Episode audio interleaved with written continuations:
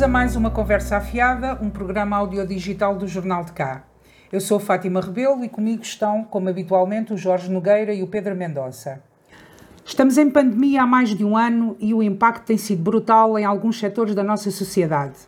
As coletividades estão entre os que foram mais gravemente afetados. Não só porque se viram privados da sua atividade, como dos meios para obterem fundos para a sua subsistência. Sabemos que em meados de 2020 o município do Cartaxo obteve uma moratória do FAM de 1 milhão e meio de euros para apoiar economicamente e socialmente a recuperação do Cartaxo. Mas só em finais de dezembro de 2020 o município reuniu no Centro Cultural do Cartaxo com os agentes do movimento associativo do Conselho para lhes dizer que estava a preparar um apoio às coletividades. E só agora, no início deste mês de julho, fez chegar às coletividades uma missiva onde pede informações para proceder à avaliação do impacto da pandemia no, no movimento associativo e IPSS. Pedro Mendonça, esta semana vou começar por ti. Sabendo nós que o presidente, uh, apesar de ser candidato, não deixa de estar em funções, tal como os vereadores, e que mais vale tarde do que nunca, o que te parece da chegada deste envelope tão perto das eleições? Boa tarde, Fátima. Boa tarde, Jorge. Boa tarde a toda a gente que nos está a ouvir e nos segue. A mim, uh, o cheque chegar agora é o menos. O cheque nunca ter chegado é que me choca. E não é só o cheque, porque o cheque muitas vezes é tirar dinheiro para cima de problemas. A acompanhar o cheque tem que vir, tem que vir regras de transparência, regras de utilidade pública e regras que quer os cidadãos, quer as coletividades entendam. Em julho de 2021, quando todos temos esperança de começar um outono mais liberto, parece-me manifestamente tarde. E não me parece que seja tarde por motivos eleitorais. Antes fossem.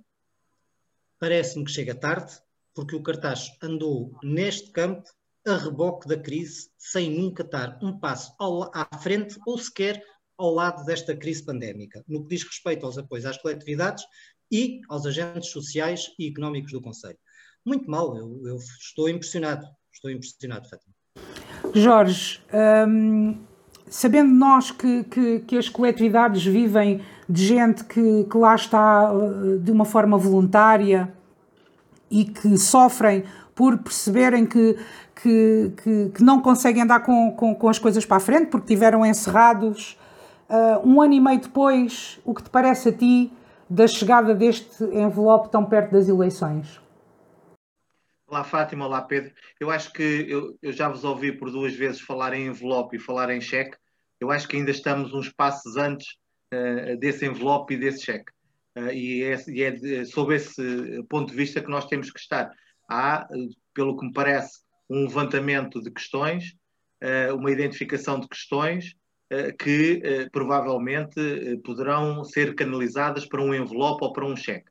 Mas eu acho que é estarmos a antecipar um pouco o cheque e o, envelope. há aqui também uma questão que, se me permitem, eu discordo, e por mais e, tenho a certeza que todo o tecido social do cartaz foi afetado com a pandemia, como qualquer tecido social de qualquer território. Agora, acho que as coletividades, por comparação com as instituições particulares de solidariedade social foram menos afetadas. Não é que não mereçam e não é que não tenham que ter apoios, porque têm que ter.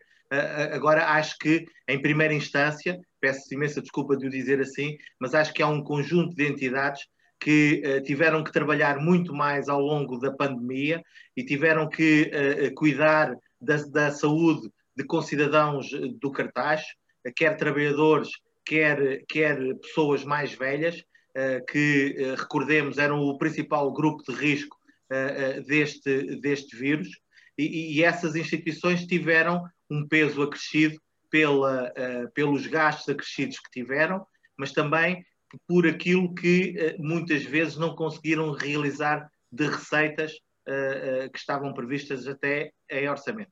Portanto, há aqui dois planos que eu distingo e, e, penso que a Câmara os vai distinguir, que são as instituições, as, as EPSS e as, e as coletividades, as agremiações, o, o, que for, e não tiro importância a nenhuma, mas acho que há, neste contexto, quem tenha uh, um, um, grau de, de, despesa muito superior a qualquer coletividade do nosso Conselho. Uh, depois, uh, há também questões que, que, eu, que, eu tenho que, ser, que eu tenho que dizer, porque quero ser breve nesta primeira nota, mas é eu pertenço a, a uma direção de uma instituição, que é uma instituição, uma grande instituição do Conselho, uh, uh, e que uh, eu, enquanto dirigente dessa instituição, tenho a relatar que desde a primeira hora sempre senti uma grande disponibilidade da Câmara, quer do Presidente, quer dos vereadores que tiveram o ploro da ação social, para conversarmos sobre dificuldades, para conversarmos para, para saberem uh, e para se inteirarem daquilo que uh, nós, nós estávamos a sentir, do que nós estávamos a passar, mas o que é verdade é que foram só uh, palavras até à data e que não houve concretização praticamente nenhuma desses, desses, desses eventuais apoios. Eu, para ser também claro, porque gosto de ser transparente nesta matéria, eu eh, digo, e porque já disse aos próprios também, no que diz respeito à Santa Casa, a Câmara Municipal, no, muito no início, deu-nos 30 viseiras e depois, quando começou aquela fase de testes, em que nós semanalmente levávamos pessoal a Santarém a fazer testes, cedeu-nos às, todas as segundas-feiras, salvo erro, durante 38 semanas, o autocarro para ir a Santarém, o, o para ir a Santarém, eh, tal como a junta de freguesia do cartaz Festival da Pinta fez em relação a uma carrinha. Portanto, esta é, foi aquilo que foi o esforço da autarquia, quer Câmara Municipal, quer junta de freguesia, para com esta instituição, no caso da misericórdia do, do cartaz. Imagino que para as outras também tenha sido qualquer coisa semelhante, semelhante a isto. Pedro, uh, parece-te que, uh, aquilo que o Jorge está a dizer e para a impressão que nós temos, que é mais intenção do que concretização, e que cheia de boas intenções, eu, se Eu não disse isso, eu, eu, só disse é que ainda estamos numa fase prévia. Mas tiveste muita conversa ao longo do ano. Sentiste Sim, que as pessoas. Não, eu, eu, eu lembro-me eu lembro de, daqueles primeiros tempos que a vereadora Elvira Tristão era a responsável pelo pelouro da ação social e quase todas as manhãs me ligava para saber como é que as coisas estavam. E eu percebo, é, percebo a preocupação e, e, e agora depois chegou-se a uma fase em que tínhamos que ir além dessa preocupação. E não foram? Não, também houve mudança de variação, mas isso é outro assunto. Está bem, mas independentemente de haver mudança de variação, Quer dizer, estamos perante aqui de uma situação que é o município demora um ano e meio a, a, a pedir informações às é, é, pessoas. É, é, é, não, não, também não é. Peço imensa desculpa. Já, já agora, Pedro, peço desculpa. Já a, meio do ano passado, já não sei precisar, já não sei precisar exatamente a data, mas podemos estar a falar em maio que a, a, Câmara fez um levantamento daquilo que tinham sido necessidades e gastos que as instituições, no caso as IPSS, tinham. Uh, portanto, o, o, os levantamentos têm sido, têm sido, eu não digo regulares, mas não é a primeira vez que são feitos. A Câmara sabe, uh, a Câmara sabe uh, e tem noção daquilo que têm sido os gastos das IPSS no Conselho, porque tem perguntado. Mas, ó oh Jorge, há aqui uma. Peço desculpa, Fátima. Há aqui, há aqui uma coisa que tu próprio começaste por dividir e bem, e era aí que eu ia pegar, entre as coletividades de recreio e desporto e as IPSS. É? Portanto, há aqui, a, a meu ver, duas situações, que é uma coisa são as IPSS com quem eles foram dialogando e com quem foram perguntando, outra coisa são as coletividades de recreio e desporto, que também quero acreditar que, na maioria dos casos, foi feito esse levantamento e essa. Agora, levantar, fazer esse levantamento, uh, uh, acompanhar uh, as, as, as, instituições, não é, efetivamente, como tu bem disseste, dar um apoio material.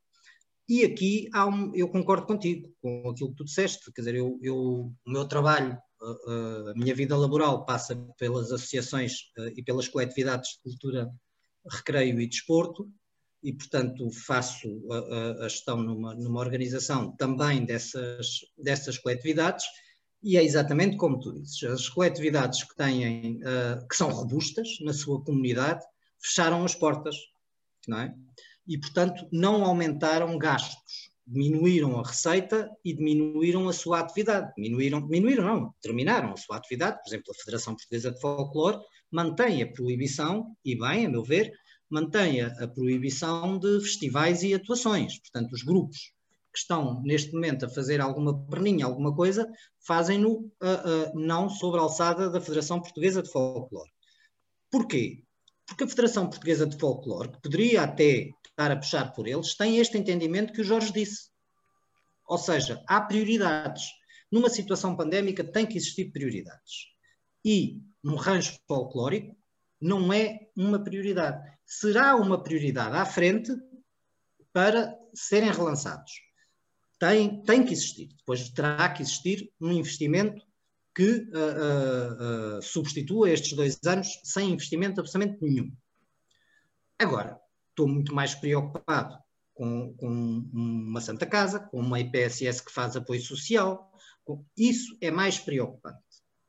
E isso a Câmara Municipal tinha a obrigação de, mesmo se não tivesse esse dinheiro disponível, de fazer um acompanhamento, de ajudar uh, as instituições, que não sei se o fez, uh, ajudar as instituições a poderem candidatar-se a fundos do Estado Central ou a mitigar despesas através de permutas não monetárias, não é? Porque há, às vezes as câmaras podem, as câmaras e outros organismos podem ajudar não monetariamente, mas acabam por fazer poupanças enormes nas coletividades. Portanto, eu acho que, uh, de qualquer forma, tendo falado ao longo do, da pandemia, não tendo falado, é pena que o Cartacho não esteja, uh, neste momento, a fazer um balanço do, da política de apoios que deu e estar a iniciá-la na prática. Isso é pena, porque as terras, as terras uh, precisam de sentir, as, as, pessoas que estão nas organizações das terras e nas instituições, precisam de sentir que são uma comunidade. E uma comunidade parte por aí, ou seja, uh, estamos em ano de autárquicas, as comunidades já não se fazem com eleitoralismo, e eu não estou a acusar a Câmara de eleitoralismo, como há bocado disse, uh, não com eleitoralismo, mas mesmo com esta sensação de pertença, com esta construção conjunta da terra onde vivemos e do futuro que queremos. Isso não parece ter sido feito no Cartacho. E isso é muito, muito, muito mau para a comunidade no seu todo.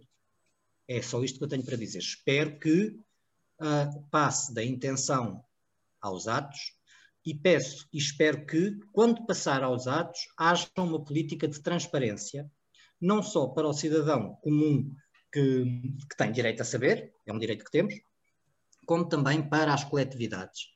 Ou seja, tem que haver balizas. As pessoas, quando, quando se é perguntado a uma instituição qual é o problema, as pessoas têm nessas instituições vários problemas. Têm problemas que podem custar 500, 1.500, 2.000 euros e têm problemas que custam 100 mil.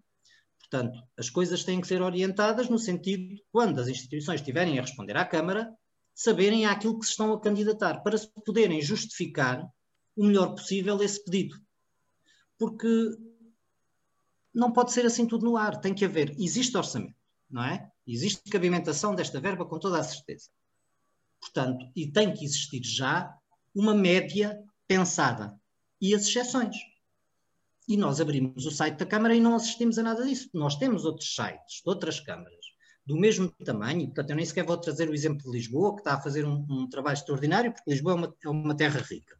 Mas outras câmaras uh, uh, do tamanho da do Cartacho, nós abrimos, nós abrimos as páginas e aparece logo o apoio, o plano de apoio Covid-19 aos restaurantes, ao turismo, aos trabalhadores, às rendas. Uh, nós aqui não vimos isso. Vimos algumas coisas interessantes, como o apoio ao comércio, dizer os telefones e tudo isso. Não chega. Não chega. Jorge. Sim, há pouco estava a dizer e entretanto encontrei uh, a data que é setembro, setembro do ano passado, em que já era vereador da Ação Social o Dr. Fernando Amorim, vice-presidente, e que eh, eh, as instituições, as IPSS, foram questionadas sobre, sobre aquilo que tinham, à data, que tinham sido custos de aquisição de materiais de equipamento de proteção individual, e outros relativamente à pandemia. Portanto, houve sempre um diálogo e houve sempre uma, um, por parte da autarquia, senti eu pelo menos senti sempre que havia uma preocupação no sentido de quererem saber o que nós estávamos a fazer.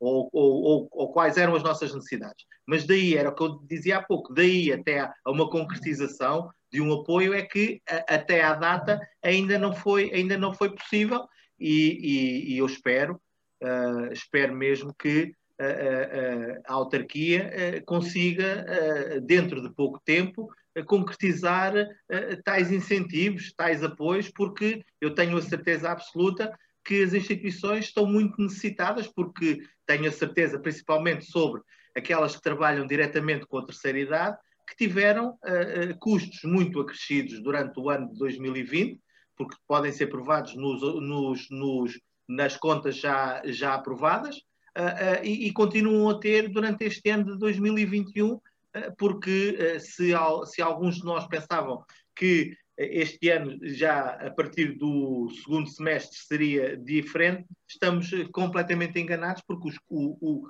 o, as despesas uh, continuam a ser uh, muito idênticas uh, ao ano passado, bem como a falta de receitas continua a, a estar muito, muito parecida com aquela que existia no ano passado. Mas também neste aspecto, há aqui uma questão que eu, e pegando também naquilo que o Pedro estava a dizer, por comparação com outras autarquias, há uma, há uma coisa que eu uh, tenho que referir, que é uh, uh, nós, a Câmara tem inteira responsabilidade, porque só a Câmara é que compete assinar os eventuais cheques ou endereçar o, o eventual envelope. Mas há aqui um trabalho de pressão que eu também espero sempre que as oposições façam. E eu, neste, neste caso concreto, Uh, tenho também, posso dar o meu testemunho, que ao longo, desde março de 2020, uh, eh, quando começou a pandemia até à, recente, até, até à data, até à hora em que estamos a falar, eu não, eu não, não fui contactado e penso que, uh, não sei se alguma instituição terá sido, por representantes de, de, vários partidos que estão no cartaz e que, grosso modo, ou, seja, podem se designar por, como oposição, no sentido de saber se inteirarem para, para apresentarem propostas que era o que eu esperava, que fossem apresentadas, quer em sede de Câmara Municipal, quer em sede da Assembleia Municipal, tendo em conta a realidade eh, questionada às, às instituições. E essa parte, eu, uh, uh, na instituição onde estou, nada foi questionado por parte das oposições. Há uma outra questão que também, e, que entronca em algumas coisas que nós já dissemos a este propósito, que é a pressão que se pode exercer e quais são as entidades que podem exercer pressão em relação à Câmara Municipal. E aqui também é, é a, a, comunicação social entra, entra, entra nesta, nesta questão, porque a comunicação social também pode servir uh, uh, de pressão e pode colocar pressão relativamente àquilo que tem sido feito.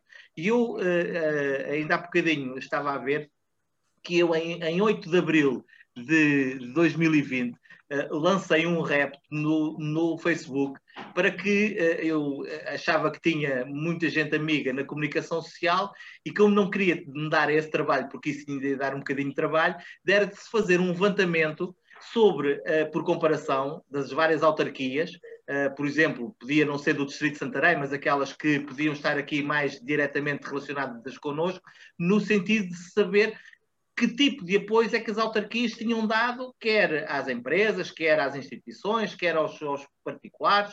Uh, ah, um, e o que é certo uh, é que eu fiz esse comentário a propósito de uma notícia da TES Rádio Jornal que referia que a Câmara da Azambuja tinha duplicado os subsídios às IPSS em 2020 mas até à data ainda não consegui eh, encontrar eh, nenhuma comparação relativamente àquilo que tem sido apoio. Pedro Mendonça, o que te parece? Concordas com isto que o Jorge está a dizer? Achas que as oposições estão, estão em silêncio e que também abandonaram as pessoas nesta, nestas questões?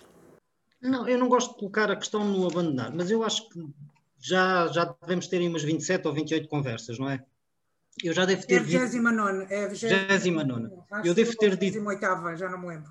28 se, foi, se é a 28 eu devo ter dito 27 vezes em 27 programas que o problema do cartaz não é um problema de poder, é um problema geral. É um problema de poder e de oposição. E eu sempre tenho sentido falta, nos últimos anos, precisamente dessas propostas. Essas propostas têm que aparecer destes contactos que o Jorge estava a falar Nós, quando queremos apresentar uma alternativa a um poder vigente, qualquer ele que seja, até mesmo na nossa casa, é bom sabermos exatamente do que estamos a falar e é bom ouvirmos todos para quando falarmos não haver ruído.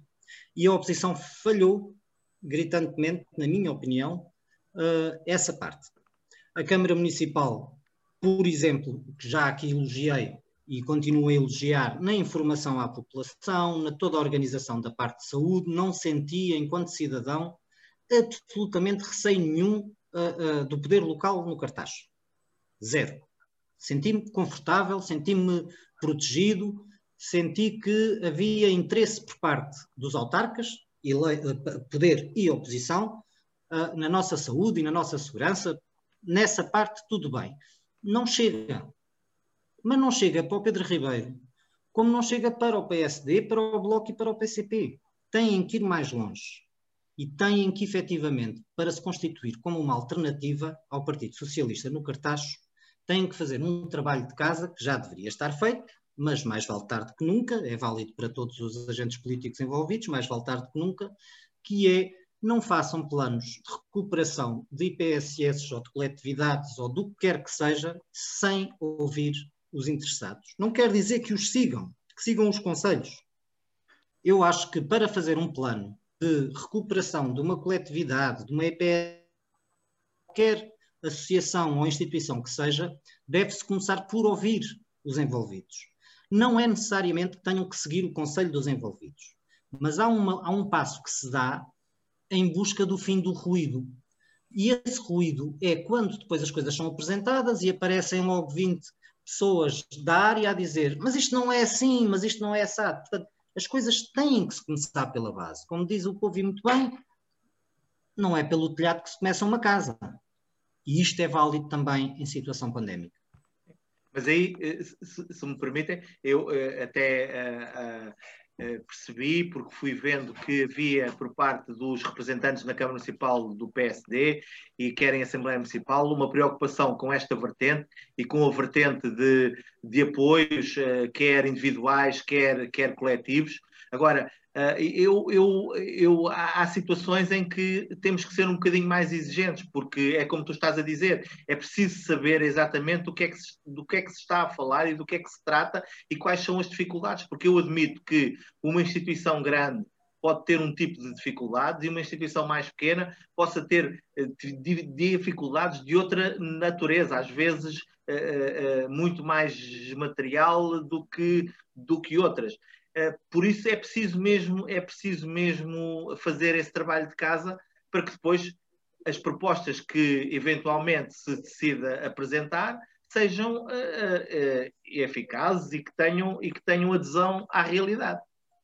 E que sejam forjadas na comunidade que não seja, que sejam efetivamente feitas em rede que não seja cada um cheio de boa vontade a falar para o seu lado nós, ao, ao, longo do ano 2020, tivemos oportunidade para falar não só com empresários, como com contabilistas que lidam com, pelo menos o, dos maiores contabilistas que lidam com, com a maior parte das empresas aqui da nossa zona, e conseguimos perceber que realmente houve setores que foram muito afetados, houve outros setores que inclusivamente até conseguiram ter lucro. Portanto, isto dependeu um, um pouco de, de como do setor em que estavas e da oportunidade de negócio que, que, que, se foi gerando. Estamos a falar aqui de um setor não lucrativo.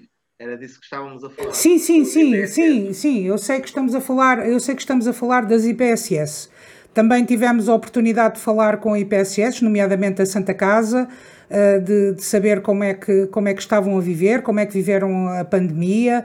Tivemos oportunidade também para falar com algumas, com algumas coletividades e perceber e assistir não só reuniões que, tiveram, que, que tivemos presentes, uh, como, como também conseguimos perceber uh, do esforço que algumas, nomeadamente as, as que estão viradas para o desporto, que tiveram que fazer para continuar a sua atividade e algumas até, mesmo em ano de pandemia, conseguiram resultados e conseguiram que os seus atletas estivessem uh, uh, uh, com, com, com, a, com a atividade a acontecer. falámos, falámos com alguns. é, é claro que também sabemos que, e vocês há bocado falaram das oposições, nós sabemos que logo no início, quando se soube desta moratória, que os vereadores da oposição apresentaram, portanto, neste caso do PSD, eh, que são os Juntos pela Mudança, que apresentaram a, a sua proposta numa reunião de Câmara eh, de como deveria ser gasta esta verba. Não, não sabemos depois disso uh, se realmente o município deu atenção ou não, porque o município foi anunciando e foi empurrando a, o, o, a, apresentação deste tal plano de recuperação do Conselho do Cartacho, que era para, ter, para ser, chegou a dizer o Presidente que provavelmente seria depois do, do, do orçamento, que aliás lembro-me do, do vereador eh, Jorge Gaspar em algumas reuniões ter para quando a apresentação desse, a efetivação desse, desse plano de apoio, que, teria, que, que, que era para ser no, no, junto com o orçamento uh, em finais do, do ano passado. E entretanto ainda não aconteceu. Portanto, não concordo com o Jorge quando ele diz que não houve uma atenção uh, mas, mas, não, mas eu, eu, eu, talvez tenha sido problema meu de não me ter explicado bem. Mas eu vou tentar explicar. Que é assim, uh, uh, todas as conversas que vão sendo mantidas do ponto de vista da comunicação social têm um chapéu ou têm, ou têm uma, uma, uma, uma expressão que tem a ver com a doença, tem a ver com os infectados, tem a ver com uh, aquilo que é a pandemia em si. Eu, sinceramente, acho que esse é um assunto muito importante mas é preciso eh, fazer perguntas de outra natureza e da natureza que tem a ver com como é que se pagam as coisas e, e, onde é que as instituições foram encontrar recursos para pagar as coisas. E desse ponto de vista, uh, uh, tenho a certeza que não falámos porque não, não nos foi uh, questionado nada em relação a isso. Por isso, eu também neste caso faço uma, uma, uma separação clara entre aquilo que é o noticiário, aquilo que é a, a, a, a, cobertura da pandemia e que tem a ver muito com casos, com doença, com mortes, com essas coisas todas, mas depois há o outro lado.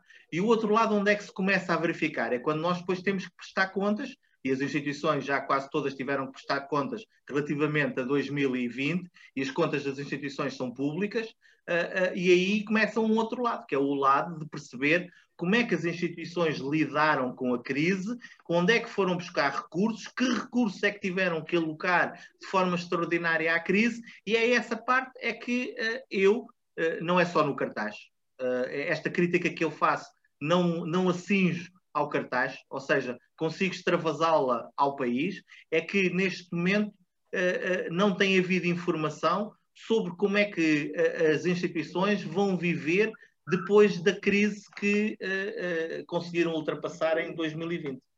Nós conseguimos perceber, por exemplo, que as que tinham uma situação financeira, não, não, não precisamente as IPSS, mas, mas outras coletividades, e especialmente as do desporto e da cultura, as que tinham uma situação financeira uh, estável, um, conseguiram, uh, como fecharam eh, conseguiram manter as despesas mínimas que tinham uh, e, e, e, falámos com algumas grandes uh, daqui do nosso Conselho. As que tinham as contas organizadas conseguiram ultrapassar assim. É claro que, têm, que não conseguiram ter receita nova, mas, mas, mas acho que houve algumas até que encerraram, que até ligadas a, a, a, crianças e PSS também, ligadas a crianças com, com dificuldades, com dificuldades maiores, lá está. Volto a dizer, as que já tinham uma situação financeira estável conseguiram ficar sem, sem trabalhar, não é?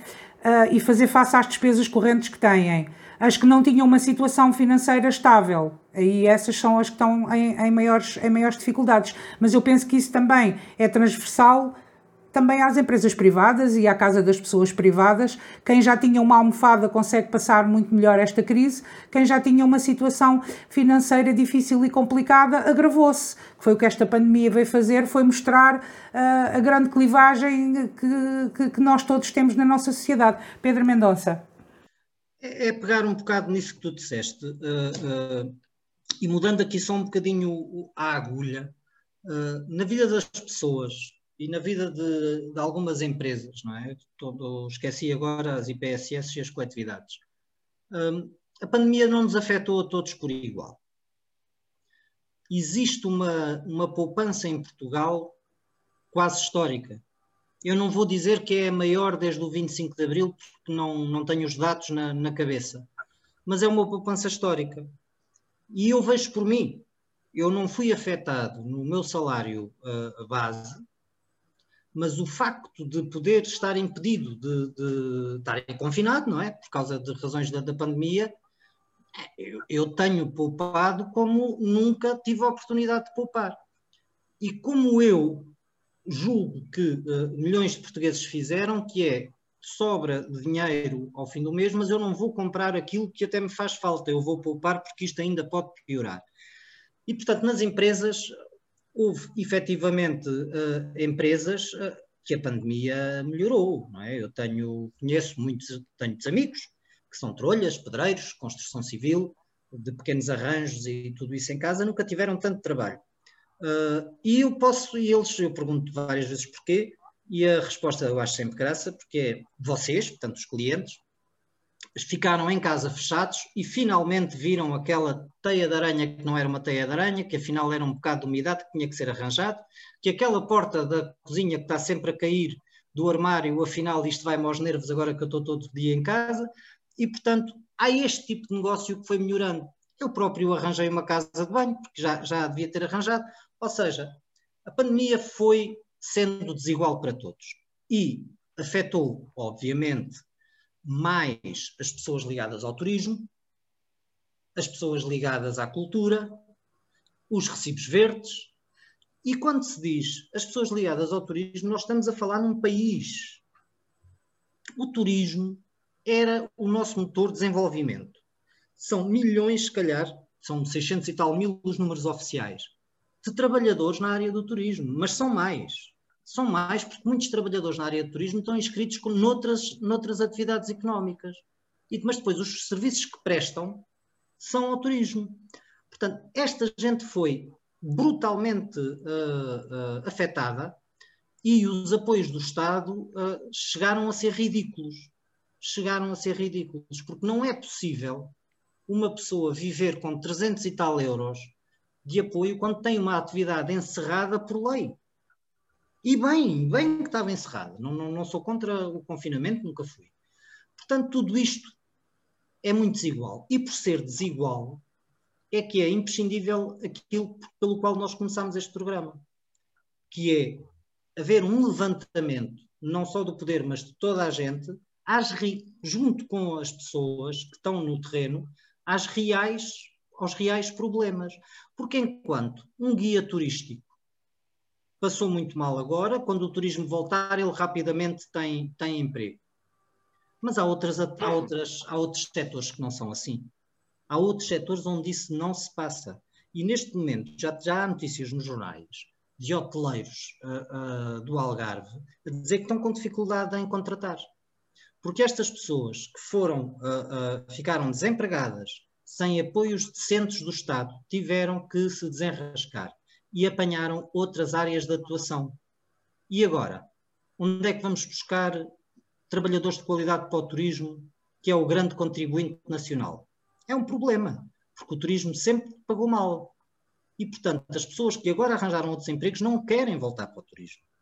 E isso, por exemplo, vai ser um problema que, que nós vamos viver, não no cartaz, porque não tem turismo, nunca houve nem essa aposta, nem essa prioridade, mas noutras terras e aqui ao lado. Jorge, para fechar o tema e passarmos às notas finais. É, é só para dizer que uh, quem queira fazer, quem, queira, quem se queira debruçar sobre agora o que são gastos das autarquias, tem o trabalho facilitado. Uh, os, os, uh, as contas das autarquias relativamente a 2020 estão fechadas, estão aprovadas, são públicas, e nós aí, se consultarmos por exemplo, os municípios que envolvem, que estão nos limites do cartaz, percebemos bem a diferença que existe. Eh, por isso é algo que acho que tem impacto porque é mais uma vez, mais uma vez no cartaz, há um, um déficit relativamente à, àquilo que é a nossa qualidade de vida e, e neste caso concreto nem consigo perceber bem porque aparentemente existia disponibilidade financeira para apoio das instituições. Muito bem, ficamos, ficamos por aqui nesta parte e vamos passar para, para as notas finais. Eu, eu, eu queria falar de outra forma, mas uh, queria falar de, do escândalo financeiro desta semana, uh, de, de, invariavelmente, do, da prisão uh, do, do presidente do Benfica. E, e, que tem sido uma semana, primeiro o João Berardo, agora o, o, presidente do, do Benfica. E, e aquilo que, que, que ouvi uh, uh, entre conversas de amigos, entre trocas de, de, de mensagens, um, eh, foi realmente as pessoas a lamentarem-se que por parte de, que há um escrutínio enorme do Estado ao, ao, a todos nós, não é? Que, que temos as nossas contas escrutinadas, os nossos impostos, inclusivamente se falhamos minimamente com números às vezes até irrisórios, o que nos acontece, as multas que nos são aplicadas, portanto, não, não há como fugir e, e ficamos hum, estarrecidos quando percebemos como é que é possível, nas barbas do Estado, se fazerem estes movimentos de dinheiro e haver estes empréstimos de dinheiro nestes montantes que qualquer, para qualquer um de nós, simples mortal, como se costuma dizer, eh, é inalcançável. Portanto, e voltamos àquela frase mais do que batida, que o Estado é fraco com os fortes e forte com os fracos. Um, no, no, no, no, final disto tudo, um, tenho a dizer que um, brava a Comissão Parlamentar que empurrou estes assuntos para a luz do dia.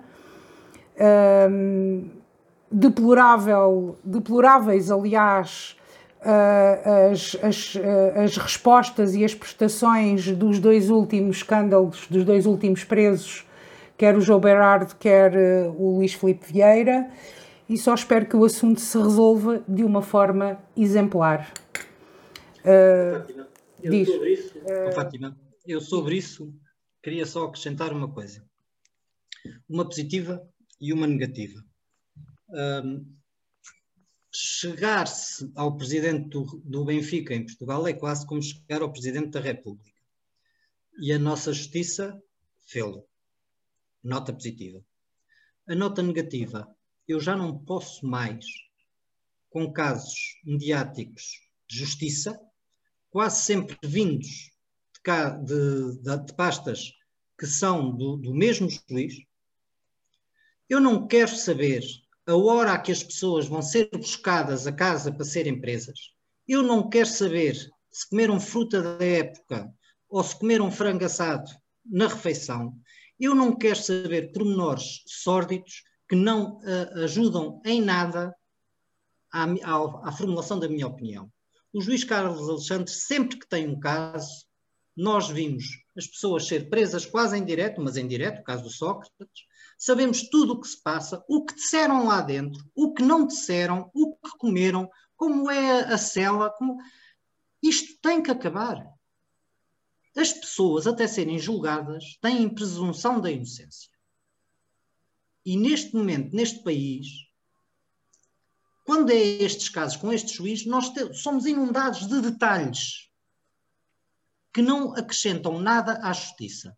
Eu acho muito bem, eu sou do Benfica, sou sócio, nunca votei no Luís Filipe Vieira, tenho essa sorte. Também não gosto nada disto que anda nas redes, que agora, ai, fulano foi fotografado ao lado do Luís Filipe Vieira em 1990.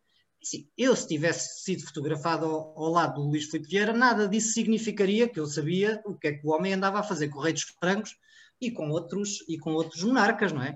E portanto uh, uh, uh, isto tem que acabar. É só isso que fico muito chocado. Epá, ó Pedro, eu sinceramente essa parte dessas questiúnculas eh, nem sequer ligo, eh, passa à frente, não, não me interessa, não uh, sei que isso é pressão de, dos média porque, uh, porque vende e porque as pessoas querem saber. Aliás, tu entras em qualquer café, o que tu vês é o Correio da Manhã, a TV, e a TVI, e a TVI às, vezes há cafés com dois ecrãs, é o que tu vês, e vês um acompanhamento exaustivo dessas situações. Eu, a mim, o que me choca é esta balbúrdia toda ter passado nas barbas quando eu, por exemplo, nem consigo nem uma pastilha elástica. Eu tenho que declarar uma pastilha elástica. Claro, obviamente que toda a gente sabia, toda a gente desconfiava e nunca nada, nunca ninguém tinha investigado a fundo. E aí há que tirar o papel, há que tirar o chapéu ao Parlamento. E esta, tantas sim, vezes esta, diz mal comissão... dos partidos e, das, e, dos políticos, mas o que é certo é que o que funcionou uh, nestes últimos casos foi o poder político, que é separado do poder judicial, como todos nós sabemos, para uma, uma boa democracia, um bom regime mas eles fizeram o seu papel. Tornaram impossível a continuação dos olhos fechados. Jorge, a tua nota final.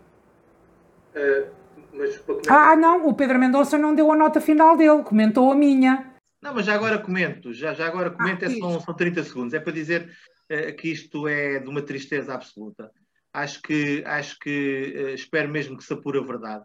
Acho que os danos reputacionais que estão a ser impostos ao Benfica são de uma dimensão que os, os seus causadores têm que ser responsabilizados por isso também, uh, porque não era expectável, uh, pelo menos para mim, a esta distância, sem nenhuma ligação à, àquelas leads, que tais coisas estivessem a acontecer.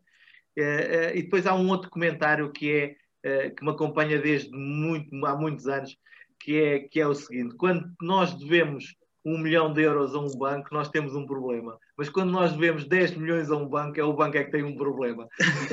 e esta é que é sempre a nossa eterna questão. Mas isso não tenhas a menor das dúvidas, é a base, é a base dos bancos, é a base do funcionamento financeiro. É muito mais fácil ir atrás de um pelintra, não é? Do que.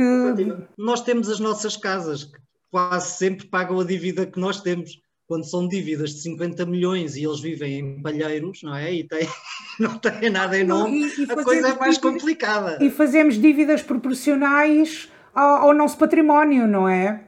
É o nosso erro às vezes. É, exatamente, exatamente. Bem, a minha nota final é uma nota final uh, bastante preocupante uh, pela parte humanitária que envolve. É Cuba está uma bomba relógio são milhares de pessoas, pelo que sabemos, nas ruas a lutar contra o governo e a pedir dignidade e condições de vida. E, e já estão a haver as contra-manifestações organizadas pelo, pelo Partido Comunista Cubano, como é óbvio, e repressão. Uh, o embargo de 60 anos dos Estados Unidos da América a Cuba deu sempre jeito ao regime comunista e à, e à ditadura de Fidel Castro com esse, com esse embargo, conseguiram trazer o patriotismo dos cubanos aos pincas e conseguiram culpar todos os problemas que existiam na ilha, o embargo, sendo certo que uma grande parte são culpa do embargo, mas não são todos, não é? E, portanto, o embargo pela primeira vez está a virar o bico ao prego. Devido ao embargo, que não foi levantado por razões humanitárias, coisa que eu critico e muito, uh, passaram a existir faltas graves na ilha com o Covid acabou o turismo. Cuba vivia de turismo. Portanto, os Estados Unidos fizeram uma coisa, a meu ver, muito feia, que é manter um embargo como se não houvesse uma pandemia, e o governo cubano, mas do governo cubano nós nunca podemos esperar grandes regras democráticas, nem grandes nem pequenas, não podemos esperar pingo de democracia. E o regime cubano portou-se muito mal ao não ter feito nenhuma cedência em nome dos seus, dos seus, dos seus habitantes e do, dos cubanos no geral, uh, para que o embargo fosse levantado. O povo está a sofrer, eu temo que quando já ninguém tem nada uh, a perder, perca a cabeça. E Cuba não merece nem o governo que tem, nem os opositores que tem. E por isso é uma grande preocupação que eu tenho Acho que quem anda a gritar eh, vivas eh, por eles estarem nas ruas e por estarem a levantar contra um regime comunista, que eu também censuro, eh, ou não sabe, ou se está nas tintas da razão porque é que aquelas pessoas estão na rua. Estão na rua porque têm fome e porque têm familiares a morrer com Covid. Em relação a Cuba, só, só, só um breve comentário. nunca ninguém quis saber das pessoas. As pessoas foram as que ficaram sempre para trás. Necessidades tiveram sempre as pessoas. Uh, a história do turismo é uma coisa relativamente recente.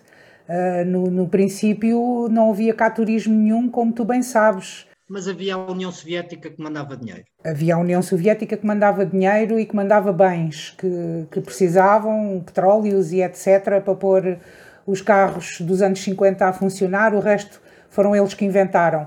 E têm sorte porque vivem com um clima que podem ter as casas com rachas e, e por aí fora.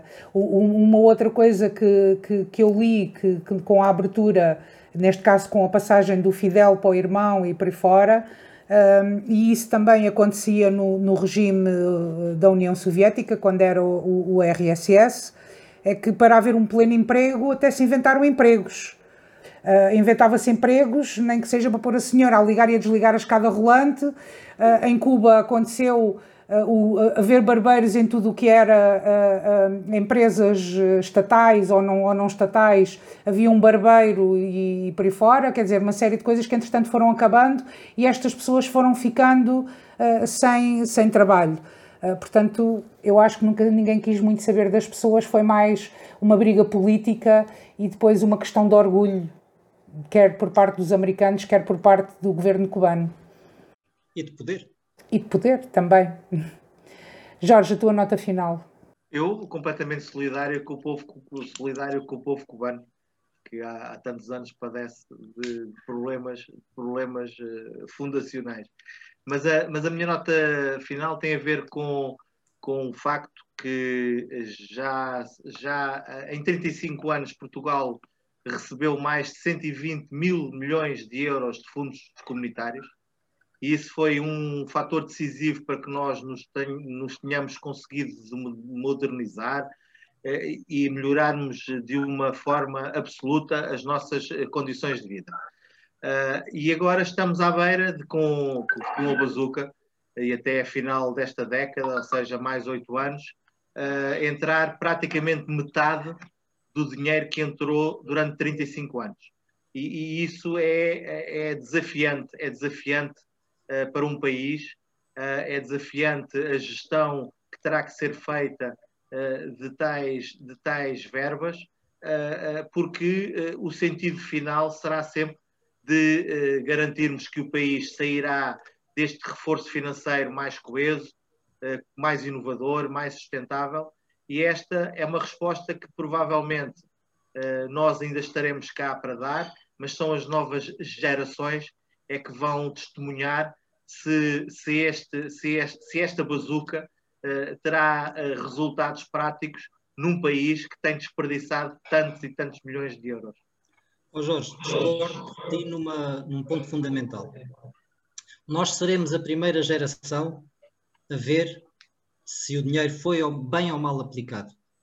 Porque a forma como os com mais idade são tratados em Portugal, uh, quando não têm meios ou não têm a sorte de estar numa comunidade que trate deles, é vergonhosa.